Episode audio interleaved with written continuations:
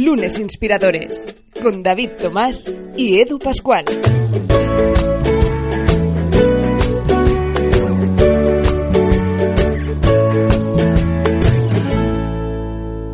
Bienvenidos a Lunes Inspiradores en su programa número 3. Ya parece que empezábamos el, otro día precisamente con Francesca Sens.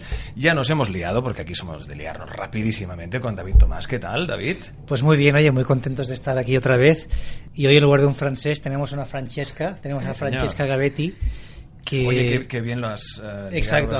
perfecto. No nos hemos preparado nada, Francesca, de verdad te lo prometo. ¿eh? Pero sí que es verdad que en, en, esta aventura de Lunas Inspiradores, ya sabéis, nos podéis escuchar a través de podcast. El formato podcast de este programa nació así, no morirá ni mucho menos en esta segunda temporada. Y también nos podéis ver a través de videocast en nuestro canal de YouTube y también, evidentemente, descargarnos en Spreaker, en Evox, etcétera, etcétera.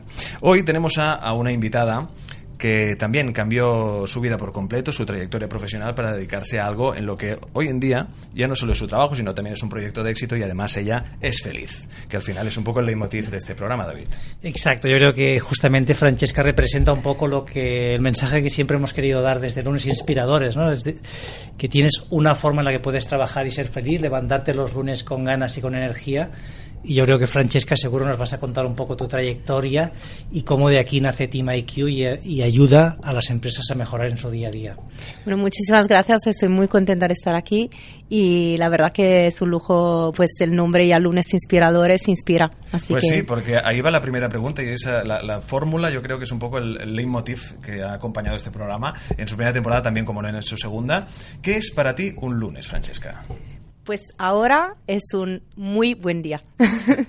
Digo ahora porque, claro, antes cuando trabajaba en otro tipo de empresa, pues no era así. Me acuerdo a veces el domingo pasarlo mal o el lunes por la mañana tener el ave a primera hora que iba a Madrid a las 5 de la mañana y al domingo tener esta tensión, la, la maleta para arriba, para abajo. Y luego, sobre todo, claro, depende de la gente con quien trabajes. Y hoy no sé, hoy en día tengo mucha suerte porque siento que los lunes me levanto, tengo ganas de ir a la oficina, eh, tengo ganas de encontrarme con las personas con quien trabajo, tengo ganas de empezar a hablar con los clientes y realmente es un día como otro y con ilusión. Y efectivamente no lo había pensado nunca. O sea que gracias por hacérmelo ver porque no lo había pensado nunca que el lunes podía ser algo diferente ahora que lo estoy viviendo así. Hombre, eh, es, es bueno que, te des, que des cuenta, nosotros encantados de que te hayas dado cuenta más, pero quien realmente ha tenido la, la, suerte del trabajo bien hecho ha sido tú misma. Es decir, tú has llegado y has conseguido que los lunes sean un día distinto. Sí, y creo que, espero que no haya vuelta atrás. Estoy convencida que no hay vuelta atrás. Y, y es interesante y me lo llevo como reflexión. El momento en que descubra que el lunes vuelve a ser un día en que no me apetezca ir a trabajar, a lo mejor mm, necesito... Tendrás que hacer algún cambio en ese momento. hacer algún cambio. Yo, yo, tengo curiosidad, Francesca, porque Tú tenías puestos directivos, ¿no? Tú habías trabajado en multinacionales. Cuéntanos un poco tu trayectoria, cómo empiezas en el mundo profesional, sí. qué estudiaste, hacia dónde te querías orientar. ¿Cuál era pues un poco yo estudié marketing y empresariales y desde ya la, desde la universidad estaba muy orientada al tema del marketing, la comunicación. De hecho, gané dos concursos uh, importantes, el premio Philip Morris por el marketing y el premio L'Oreal. Uh, fuimos finalistas a nivel europeo con, uh, con un equipo de tres personas que, Esto en, que en la universidad. En la universidad. Y a raíz de ahí, eh, pues me llamaron desde Kraft, que era Kraft Foods, que pertenecía al grupo Philip Morris, para hacer un, un stage. Con lo cual empecé en, ya en multinacionales y desde ahí fui luego a Puig. Uh, fui durante casi cuatro años responsable de relaciones públicas de todas las marcas de Puig en Italia. Eh, tenía Carolina Herrera, Nina Ricci, Paco Rabanne. Eh, hicimos el lanzamiento de Agatha Ruiz de la Prada en Italia. Eh, digamos, todas las marcas que eran la que llamaban lujo, porque Puig tiene una parte que es mass market y la otra que es marcas de lujo. Y ahí fue cuando, bueno, yo ya había vivido dos años en París en el medio de la universidad por, uh, por varias becas y cosas, pero sentía que Italia no era donde yo quería vivir.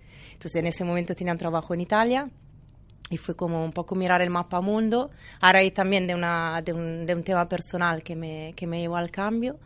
Y pues mira, cayó Barcelona.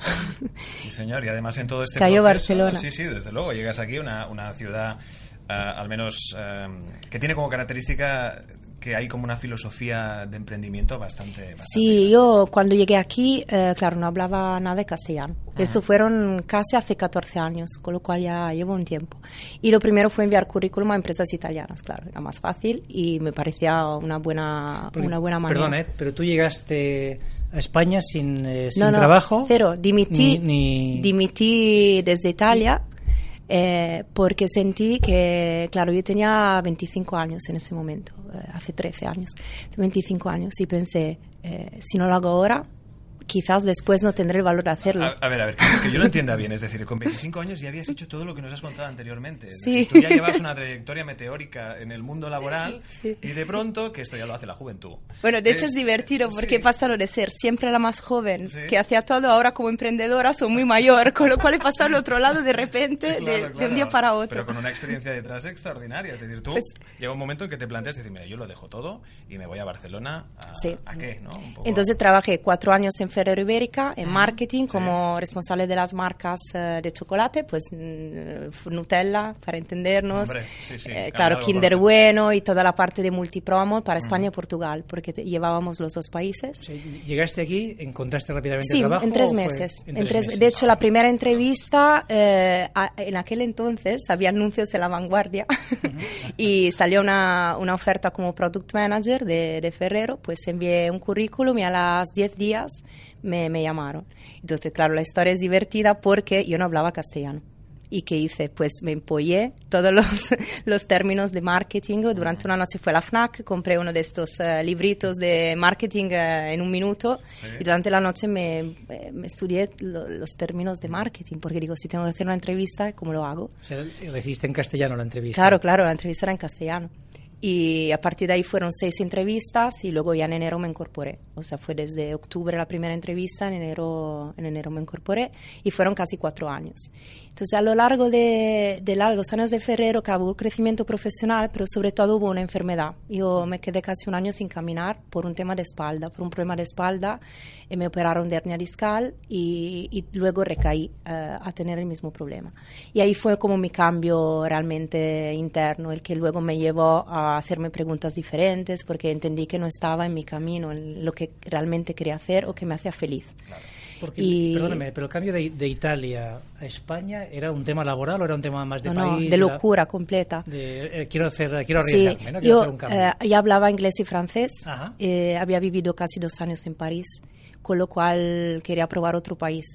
Y España, ¿por qué? Porque en ese momento la vi como, una como, una, como un país muy dinámico, eh, lleno de, de, digamos, de posibilidades, que estaba, digamos, eh, una, una nueva como ventana emergente. Y entre Barcelona y Madrid, mira, fíjate la, la lo, lo divertido. ¿Por qué Barcelona? Porque pensé que una ciudad que había dejado Dalí, eh, Gaudí y Picasso y Miró expresarse, tenía que ser una ciudad con creatividad y con ganas de ver las cosas de forma diferente. Y por eso escogí Barcelona. Y entonces viene el segundo cambio que nos explicas, ¿no? Es decir, que vuelves a la multinacional, trabajas más o menos de lo mismo Sí. y ahí decides cambiar. Ahí era realmente marketing más market, Ajá. porque antes, en las experiencias anteriores, había estado más cerca de la comunicación que del marketing y ahí Ferrero realmente fue marketing. Eh, con lo cual, además con marcas que tienen un presupuesto enorme, eh, donde no había problema de, de- de dinero, se podía invertir, se podía crear, con la, con la suerte de que la, la madre, digamos, era italiana.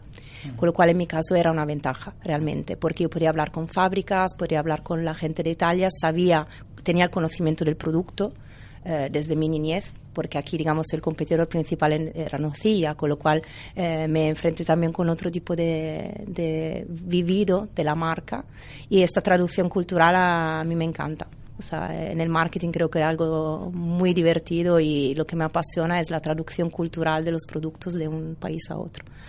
Y después de eso, entonces, a raíz de lo que tuve, mm, decidí salir de, de Ferrero. Y eso fue una tarea difícil para mí porque el director general de entonces y la gente que trabajaba conmigo intentaron eh, realmente que, que pudiera encontrar una, una manera de quedarme. Me ofrecieron un cambio de puesto, me ofrecieron eh, una, una reducción de jornada, cualquier tipo de, de cosa. Pero yo llegaba de una baja y sentía que realmente había como una reflexión diferente y necesitaba cerrar este capítulo para poder, eh, para poder seguir. Y ahí me vino, me, me entró una, una, oferta para ser country manager de una empresa al poco, al poco tiempo, porque durante unos meses de puente en que realmente cuidé de mi salud, eh, trabajé, colaboré con un amigo que tenía una productora audiovisual uh, en Poblenou y luego me llegó esta oferta para ser country manager de una empresa de internet, de user generated content, branded content y todo lo que eran redes sociales, claro, en 2008. Eh, cuando Facebook acaba de ser lanzado, yo pertenecía a, a Small World, que era una, una, red, digamos, muy pequeña, LinkedIn y Facebook, y me acuerdo que en aquel entonces había poca gente que, que estaba en redes sociales. Y ahí pasé, fueron casi cuatro años en que creamos el mercado de España desde cero, la empresa era italiana, en Italia eran 150, y yo empecé aquí sola, eh, y acabamos casi 20 trabajando entre Italia y España y claro, facturando mucho, mucho dinero y abriendo el mercado desde cero. Y muy pionero porque, mm, claro, hablar de redes sociales o de ir a las empresas a proponer una estrategia de user-generated content o de branded content en 2008-2009 te miraban como que me estás contando. Así que ahora no me asusto cuando voy a, a, a presentar TeamIQ, porque entre esto, entre que luego mi parte personal me llevó a estudiar coaching, constelaciones familiares, constelaciones organizacionales y ser eh, más cercana al mundo del desarrollo personal y desarrollo profesional, eh, un poco en paralelo y luego ya otra vez dejé, dejé, dejé, la empresa para dedicarme a esto en los últimos, desde 2011 a 2014 y ahora también, porque con en el fondo es lo mismo con otro formato.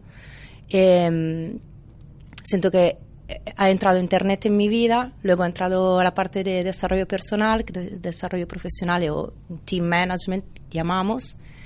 Y nada, en 2013 eh, gano esta beca para ir a Silicon Valley dos meses con el programa de Imagine y ahí es cuando la tecnología se une con lo que estaba haciendo y nace la primera idea de TeamIQ. Entonces creo que como que la vida en el fondo ha, ha puesto las semillas eh, tanto a nivel personal, en momentos de crisis también o de dificultades, como para que cuando se diera la posibilidad fuera fácil eh, dar el paso, porque había vivido ya cosas difíciles. Claro. Esto sería un poco el, el, discurso de Steve Jobs, ¿no? Esta idea de connecting the dots, que solo puedes conectar los puntos mirando hacia atrás, ¿no? Mm.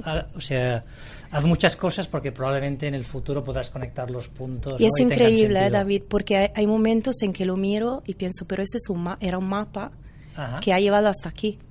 Todo. Y un mapa Increíble. extenso, eh, por lo que nos cuentas. Sí, Realmente exacto. ha sido, ha sido, una, una uh, trayectoria profesional la tuya, uh, y no quisiera repetirme ni mucho menos, pero ha sido extraordinaria. Es decir, no has parado, ha sido tan trepidante que hasta el, el momento, como ha pasado en, en, muchas ocasiones y en muchas personas, ¿no?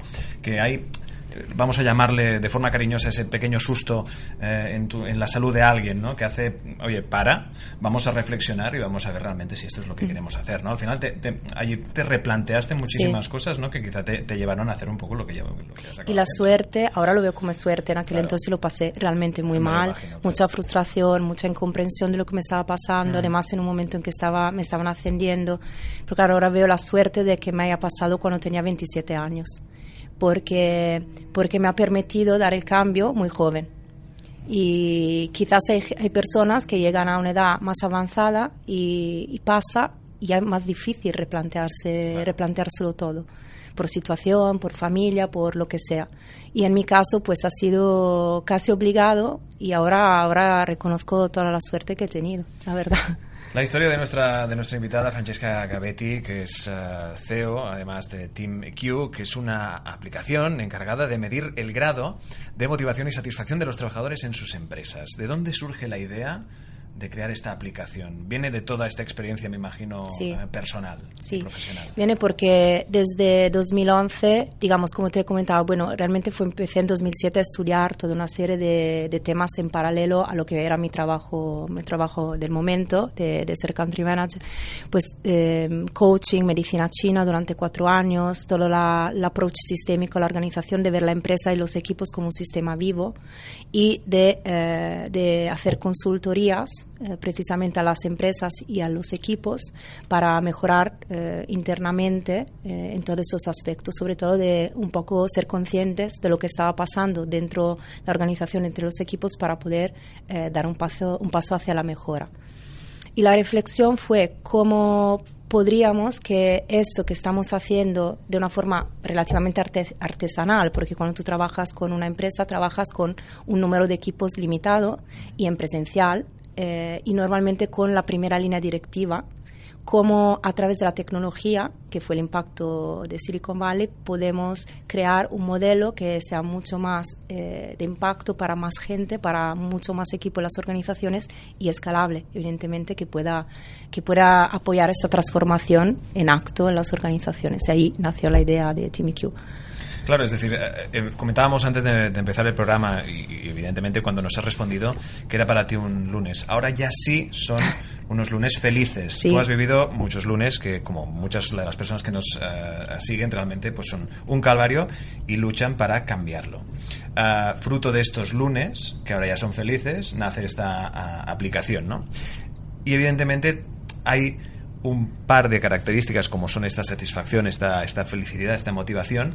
¿Cómo se miden? ¿Cómo conseguís medir mediante esta aplicación eh, este, este tipo de, datos y en este, tipo de, en este caso de, sensaciones de los trabajadores? Es que al final eh, estos intangibles, como por ejemplo si dentro de un equipo hay motivación o hay confianza dentro del equipo o si sentimos que somos un equipo efectivo, por ejemplo, o hay alineación hacia un objetivo común, son casi el 90% del éxito de un equipo.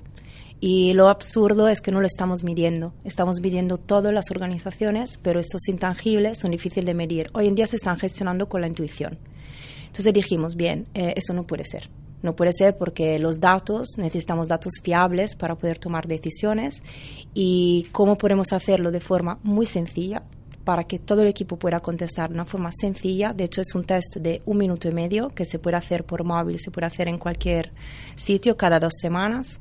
Eh, y a, propósito de lunes inspiradores, evidentemente lo que estaba haciendo eh, David en CyberClick o estas preguntas o este semáforo eh, fueron parte de todo el bagaje de inspiración que nosotros también teníamos a disposición en este momento para crear esta herramienta. ¿no? ¿Cómo lo están haciendo otros?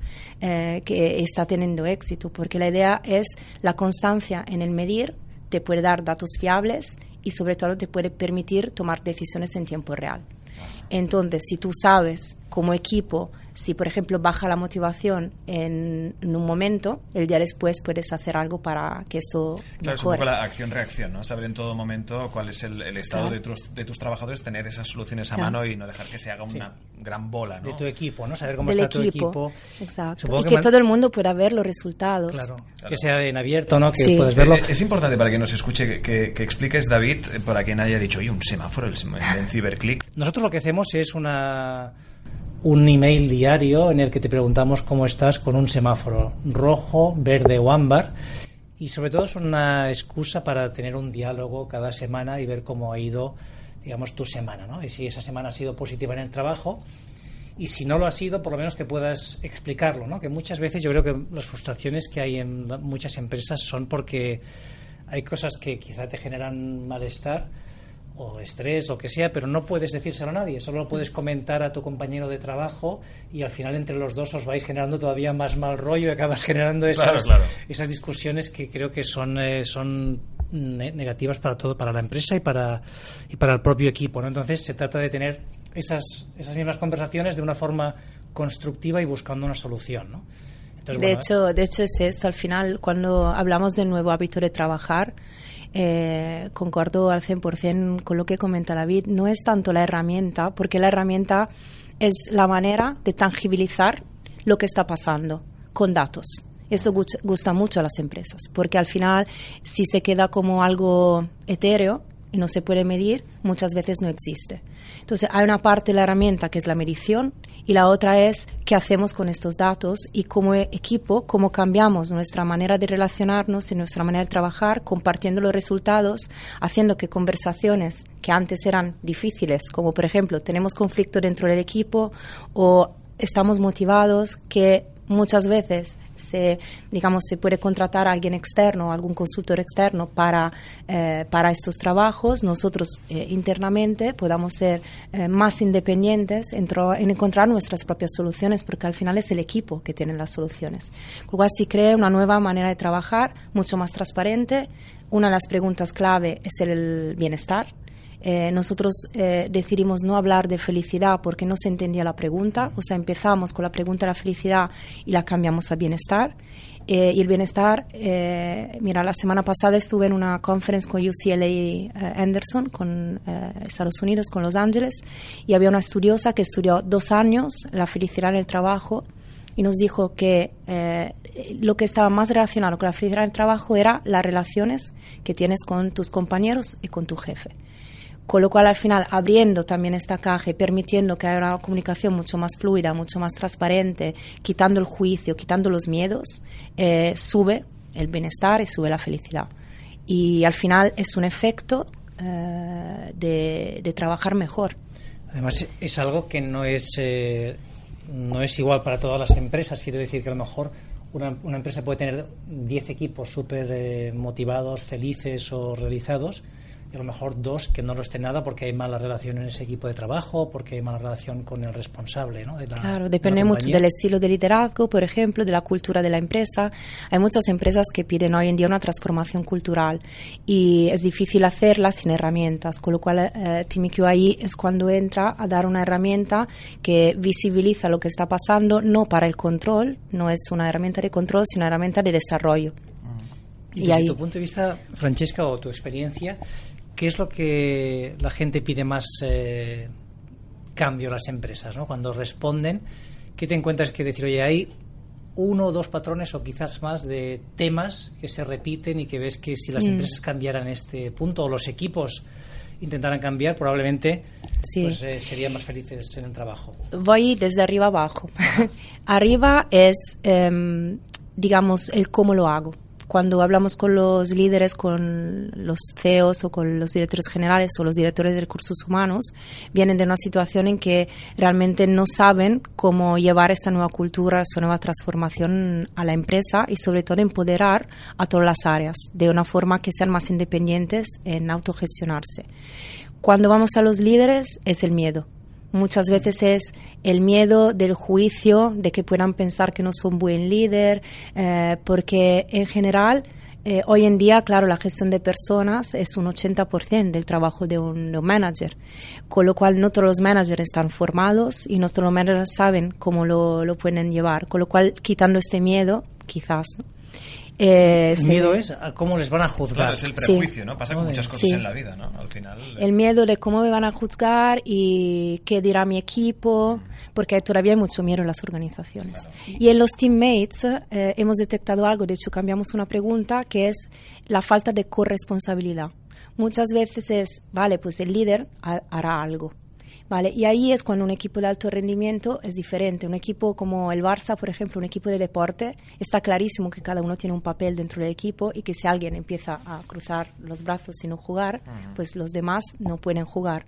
En las empresas las, los llamamos equipos igualmente, pero no tiene nada que ver un equipo de deporte con un equipo de una organización. Entonces, la idea es que la herramienta precisamente trabaje en ese sentido, en la corresponsabilidad, en que el team leader, desde su posición de, de líder, tiene una responsabilidad, pero todo el mundo podemos hacer algo para el equipo. Y eso lo cambia todo. de ese engranaje de ese equipo, ¿no? Todas funcionando Sí. a la vez, porque a la que falla una, pues evidentemente. Pero esto es un tema común, ¿no? Que muchas veces vemos, ¿no? Que hay personas que, bueno, esperan que sus compañeros, sus Hagan. jefes, la empresa lo haga todo por ellos y hay una parte que depende de ti, que es inherente, ¿no? Y, y es importante que te sientas, eh, como le dices, pues corresponsable, ¿no? Que, que hagas ese cambio también Sí. de, de tu parte. Bueno, tiene que ver con lo que comentabas tú, que al final, si no queremos ser llamados trabajadores, necesitamos salir del papel de trabajadores. Claro, claro. Desde un punto de vista sistémico, hay un doble, eh, una doble necesidad. Desde arriba es empoderar y desde abajo es creerme que algo puede cambiar y que puedo hacer algo. Porque sin estas dos cosas a la vez no es posible la transformación. Claro. Porque cuando tú crees que cuando hay un conflicto en una, en una empresa, eh, ¿qué porcentaje le atribuirías a- al management y qué, y qué porcentaje al equipo? ¿Crees que es eh, 50-50, es 100% el management? ¿Cómo, ¿Cómo lo ves tú? Mira, nosotros hemos detectado cuando hay algo, por ejemplo, eh, a que, eh, la pregunta sería a qué sistema pertenece. Puede haber cosas que, te- que pertenecen al sistema social, al sistema organización, al sistema equipo o al sistema individual.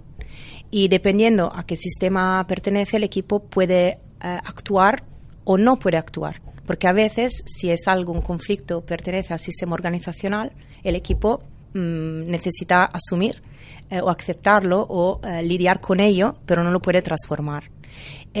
Sí que es verdad que hay mucho miedo a la palabra conflicto, cuando en ámbito laboral es normal eh, puede pasar. Entonces ya quitar el miedo a que haya conflicto te permite gestionarlo. Si no quieres verlo o no quieres aceptar que puede haber un conflicto, lo que vemos es que es muchísimo más difícil eh, de gestionar. Entonces en los, en los equipos donde hay mucho control por parte del manager, hay mucho miedo por parte de los equipos y las contestaciones son completamente planas. Eh, y sin comentarios, sin porque tienes miedo de lo que puedes decir.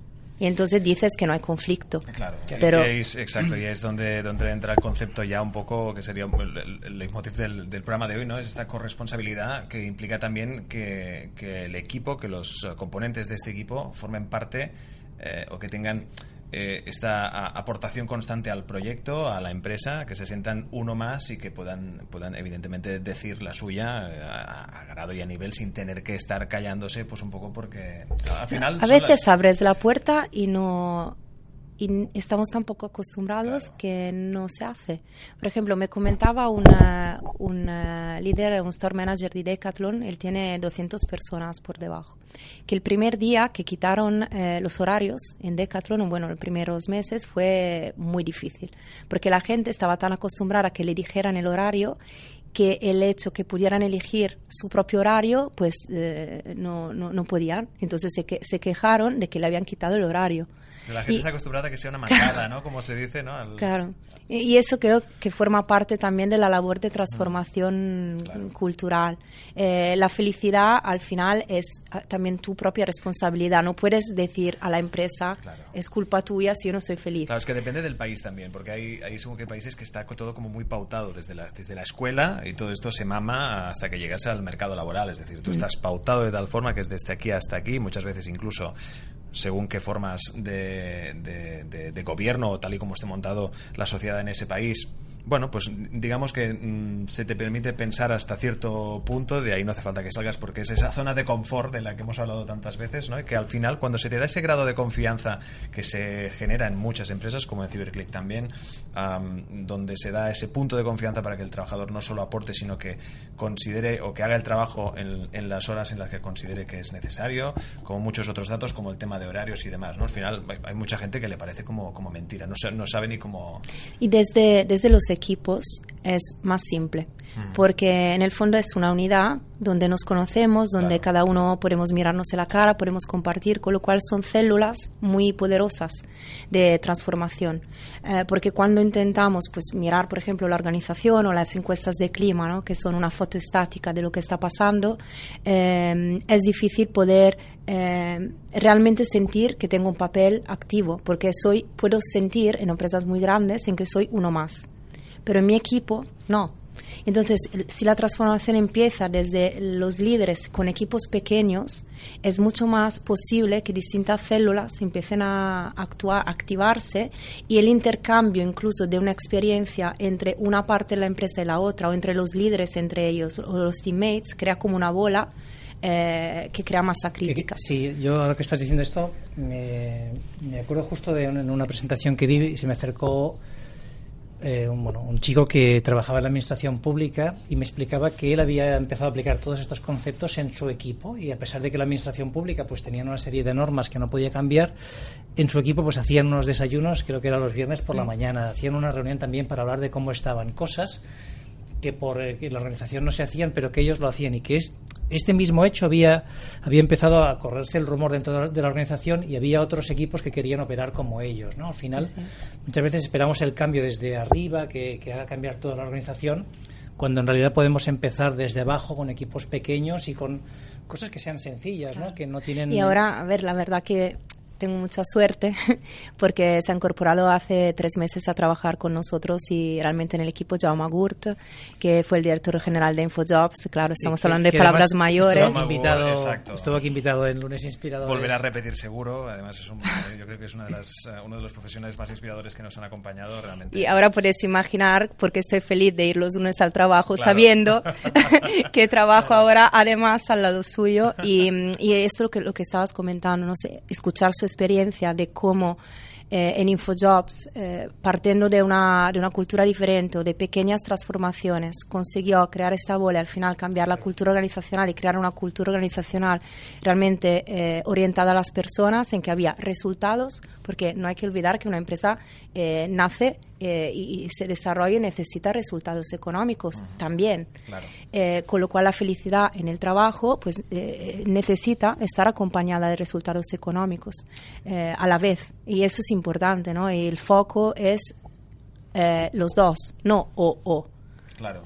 No, no está claro. Em, Además, cuando vosotros tenéis estos eh, datos eh, que se han medido, pues estos grados de, de motivación, de satisfacción, vosotros pro- proponéis, eh, pues evidentemente, soluciones para reconducir estas situaciones siempre y cuando los datos no sean buenos. Entonces, ¿qué, qué exactamente qué proponéis a las empresas? Hay algunos tips generales que están dentro de la plataforma. A través de los datos que estamos recogiendo, estamos analizando patrones, con lo cual hay cada vez más, eh, digamos, la plataforma te, puede, te podrá y te puede dar sugerencias eh, personalizadas. Nosotros tenemos un papel que es Coach Team EQ, que desde la plataforma también puede dar sugerencias. Y también estamos súper abiertos y, de hecho, es una de las, de las maneras también de dar cabida a todo este desarrollo, que sean los mismos consultores que puedan utilizar la plataforma con sus propios clientes para asesorarles. Entonces, eh, es una fórmula muy abierta porque dependiendo de la empresa, cada empresa necesita, eh, pues puede ser una autogestión por completo porque a veces esta figura lo hace recursos humanos. En algunos casos, el apoyo eh, es recursos humanos mismo, que viendo cuáles son los problemas de los equipos, entonces interviene apoyando al líder. Sí, Francesca, yo te quería preguntar, a ver, sin decirnos eh, quizá nombre de empresas, ¿no? Pero ejemplos que hayáis tenido de cambios en, en compañías Sí. o en equipos. ¿Nos puedes dar algún ejemplo para entender un poco cómo, cuál Sí, es el sí. impacto de No, puedo, puedo decir nombres porque además hay clientes que nos han autorizado incluso a difundir el caso de éxito, Ah, con lo cual no, no hay problemas. Eh, por ejemplo, en Aguas de Barcelona, eh, el año pasado trabajamos con toda la dirección territorial eh, de, de la compañía que está, que está liderada por Manel Giraldo, que realmente es un, es un líder que cree mucho en lo que él llama liderazgo motivacional. Y mm, ahí, por ejemplo, cruzamos los datos de los resultados de TeamIQ con la encuesta de clima y los, los equipos que utilizaron TeamIQ resultaron eh, un 20% más performantes, por ejemplo, en tema de comunicación con el líder o en tema de Net Performance Score, con lo cual fue un gran éxito eh, para nosotros. Y también recientemente eh, hemos empezado a trabajar con Savis, que es la, la empresa tecnológica de Bank Sabadell. Y, por ejemplo, ellos se dieron cuenta a través de, eh, de la herramienta que faltaba justo en el Departamento de Recursos Humanos algunos, algunas comunicaciones o algunos flujos que eran necesarios para mejorar el rendimiento del equipo y los implantaron eh, a cabo de un mes, un mes y medio. Entonces tenemos varias de, estas, eh, de estos casos porque realmente cuando tú lo ves desde los datos o cuando alguien te envía un comentario y lo puedes eh, gestionar o en Selbytel también estamos viendo eh, patrones muy interesantes. Casos de éxito que, que muchos de ellos te, te- te habrás encontrado en algún momento algunas empresas que se hayan mostrado incrédulas delante de Sí. vuestro método. ¿Qué, qué os han llegado a decir? Pues primero que, por ejemplo, medir cada 15 días eh, podía ser mucho y cambiarlo a mensual y luego volver atrás. Eso ha sido una de las cosas divertidas, por ejemplo. Eh, ¿qué, qué recomendáis generalmente? Que sea algo... cada 15 días. Claro, cada 15 Ah, días. pero el, cliente puede cambiar la frecuencia. Puede, ponerlo desde semanal a cada tres meses. Ahora nosotros, claro, eh, para que tenga sentido, tenemos unas recomendaciones dentro de la metodología.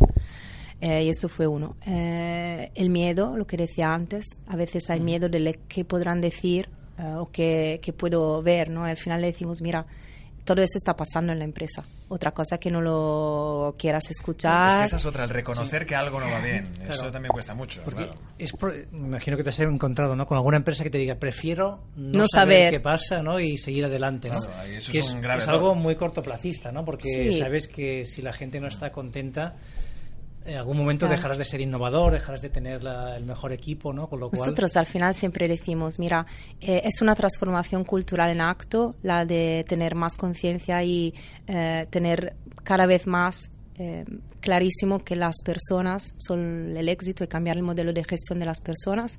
Ahora hay empresas que llegan antes y empresas que llegan después. Y en el fondo hoy en día nos encontramos con una mucha variedad ¿no? de, de- de tipologías de empresas. Hay empresas que todavía están ancladas al pasado y a lo mejor pueden tener este miedo y no serán entre las primeras que, que utilicen TeamIQ. Ahora hay muchísimas otras que ya han pasado esta fase de miedo y que ahora tienen ganas de datos, de algo nuevo, de... de ¿No crees que las empresas que están apostando un poco por esta forma de gestionar, de tener datos, de conocer a su equipo, de tener una, una cultura abierta, en sí ya tienen una ventaja competitiva? Es decir, que si no tienes esto, si tú eres una empresa todavía jerárquica, cerrada, donde cuesta innovar, te estás quedando atrás en el mercado. ¿no? Sí, nosotros incluso decimos que va a morir. Somos Sí, sí. bastante es- es- extremos en esto, porque en un entorno VUCA, con tanta, tantos cambios, tanta volatilidad, no es posible no gestionar en tiempo real. No es posible un management que no sea real time sobre eh, elementos tan importantes de un equipo. Con lo cual, al final, eh, bueno, supongo que cada empresa necesita encontrar sus propias herramientas y puede ser que, que una empresa encuentre otra manera de hacerlo, pero lo que comunicamos y lo que eh, realmente apoyamos es que cada empresa encuentre una manera de abordar esta transformación cultural fundamental eh, hacia una mayor unión entre resultados y personas, porque es que si no van a morir. Estamos hablando con eh, Francesca Gavetti, CEO de TeamIQ, esta aplicación encargada de, de medir el grado de motivación y satisfacción eh, de, de los equipos, de los trabajadores en sus empresas. Una aplicación que, por cierto, recibe un premio, que es el premio Soluciones Innovadoras que utilizan la tecnología para gestionar y facilitar la igualdad y también la diversidad de género en la industria tecnológica. ¿Crees y ahora aquí entramos a otro tema, dejando un poco la felicidad, pero bueno, también tiene que ver, todo va de la mano al final. ¿Crees que la desigualdad en una empresa acentúa el grado de insatisfacción entre, entre sus equipos, entre sus equipos? Eh, a mí me gusta hablar de diversidad, porque al final creo que es un tema de diversidad. Cuando una empresa no acoge la diversidad como algo positivo, eh, por supuesto que está afectando a la capacidad de innovar, está afectando la capacidad de crear, incluso la capacidad de gestionar.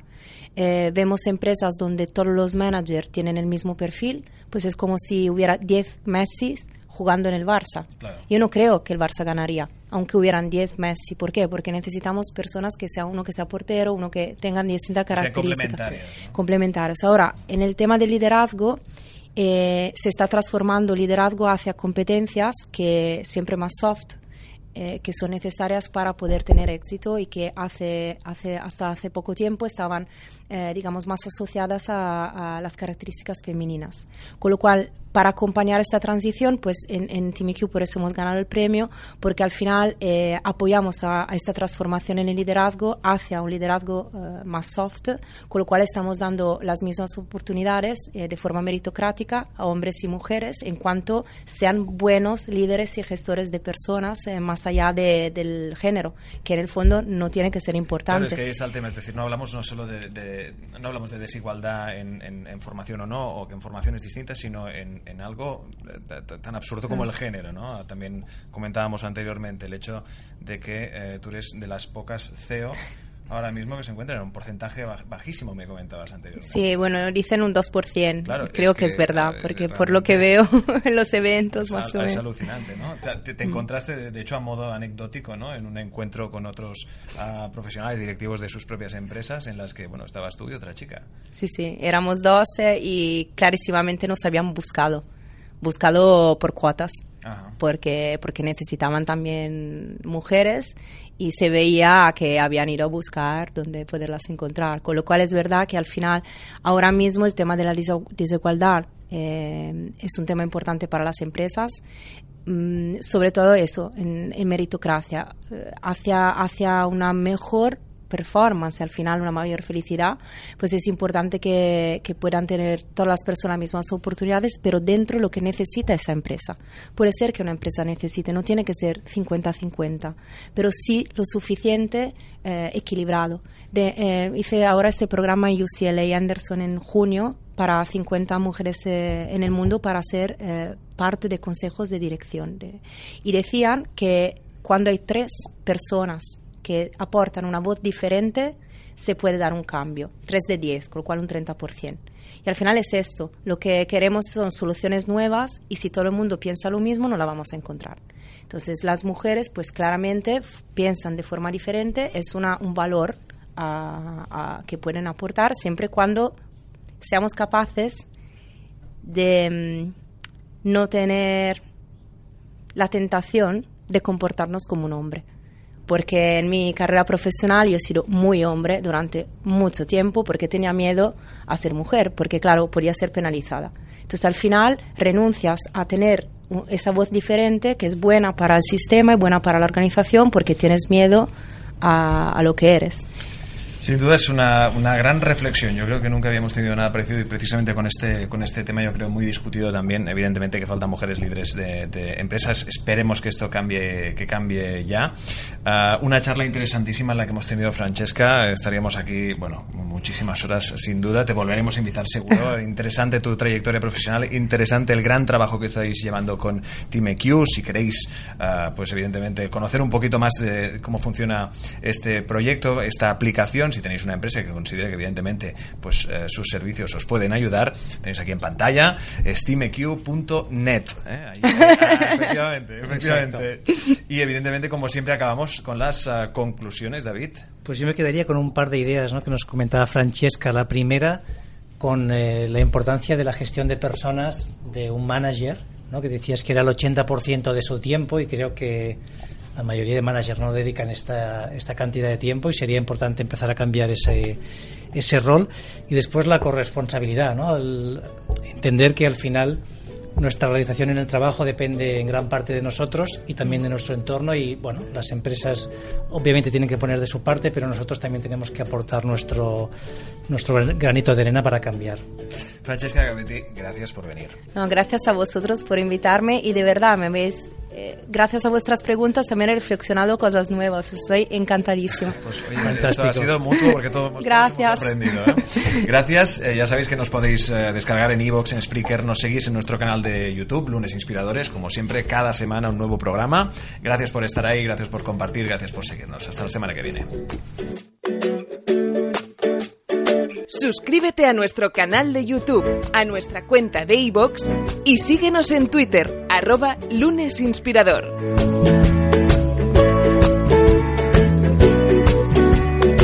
Lunes Inspiradores.